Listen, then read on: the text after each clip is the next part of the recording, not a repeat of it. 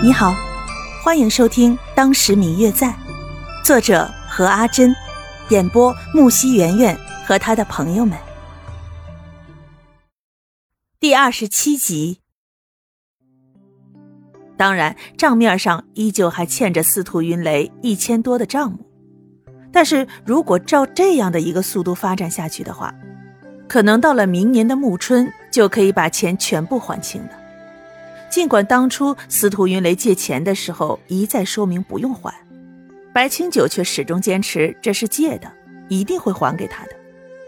看着账面上的数目，再加上之前一直很忙，差不多有一个月没有见到司徒了，于是这天早上，清九便吩咐了掌柜的，径自提了礼物去了司徒家，准备叙叙旧，当面道个谢。因为之前从司徒家搬出来之后，虽然两家隔得比较近，但是平时也很少过去，偶尔过去也没有通报任何人，所以今天也没有告诉家里的丫鬟，或者说提前给司徒云雷通知一声，便提了礼物去了。刚刚走到司徒家门口，白清九就感受到了一种和以前不一样的氛围。今天的司徒家虽然说不出来同以前有什么特别的地方，但是似乎处处都充满了一种喜气洋洋向上的感觉。要不是门口的那两个小厮与白清九打招呼，他会以为自己走错了地方呢。走进大门，有一个丫鬟引着自己去了大厅。一路上所见的每个人都急匆匆的，浑身散发着喜气。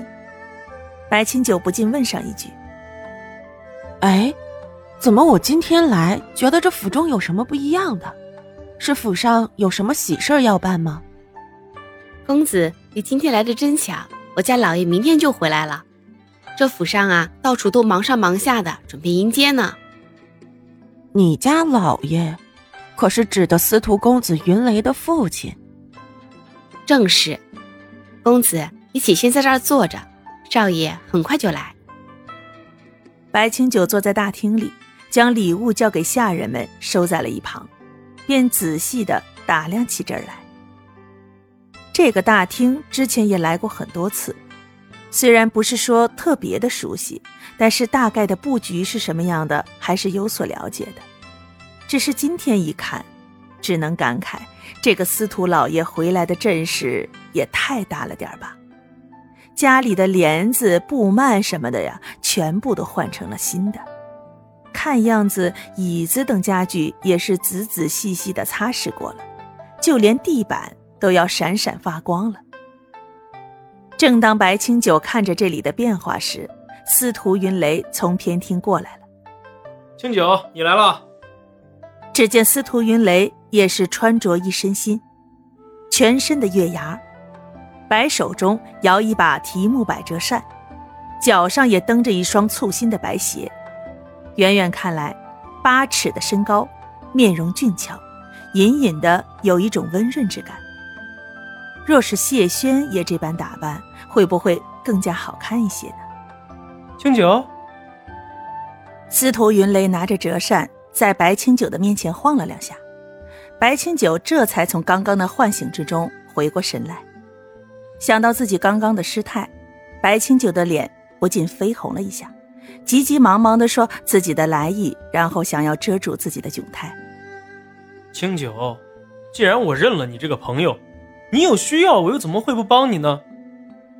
司徒云雷看着清九，浅笑了一下，请两人坐下之后说道：“再说了，难道以后我有什么事儿你也不管不问吗？不帮我吗？”听见司徒这样说，清九也不再说起之前想要感谢他的话了。嗯嗯，我最亲爱的小耳朵，本集已播讲完毕，感谢您的收听。如果你喜欢这本书，欢迎您多多的点赞、评论、订阅和转发哟。当然，也可以在评论区留言，我会在评论区与大家交流互动的。喜欢这本书，就给他点个赞吧。你的点赞和评论是我们创作最大的动力，感谢您的收听。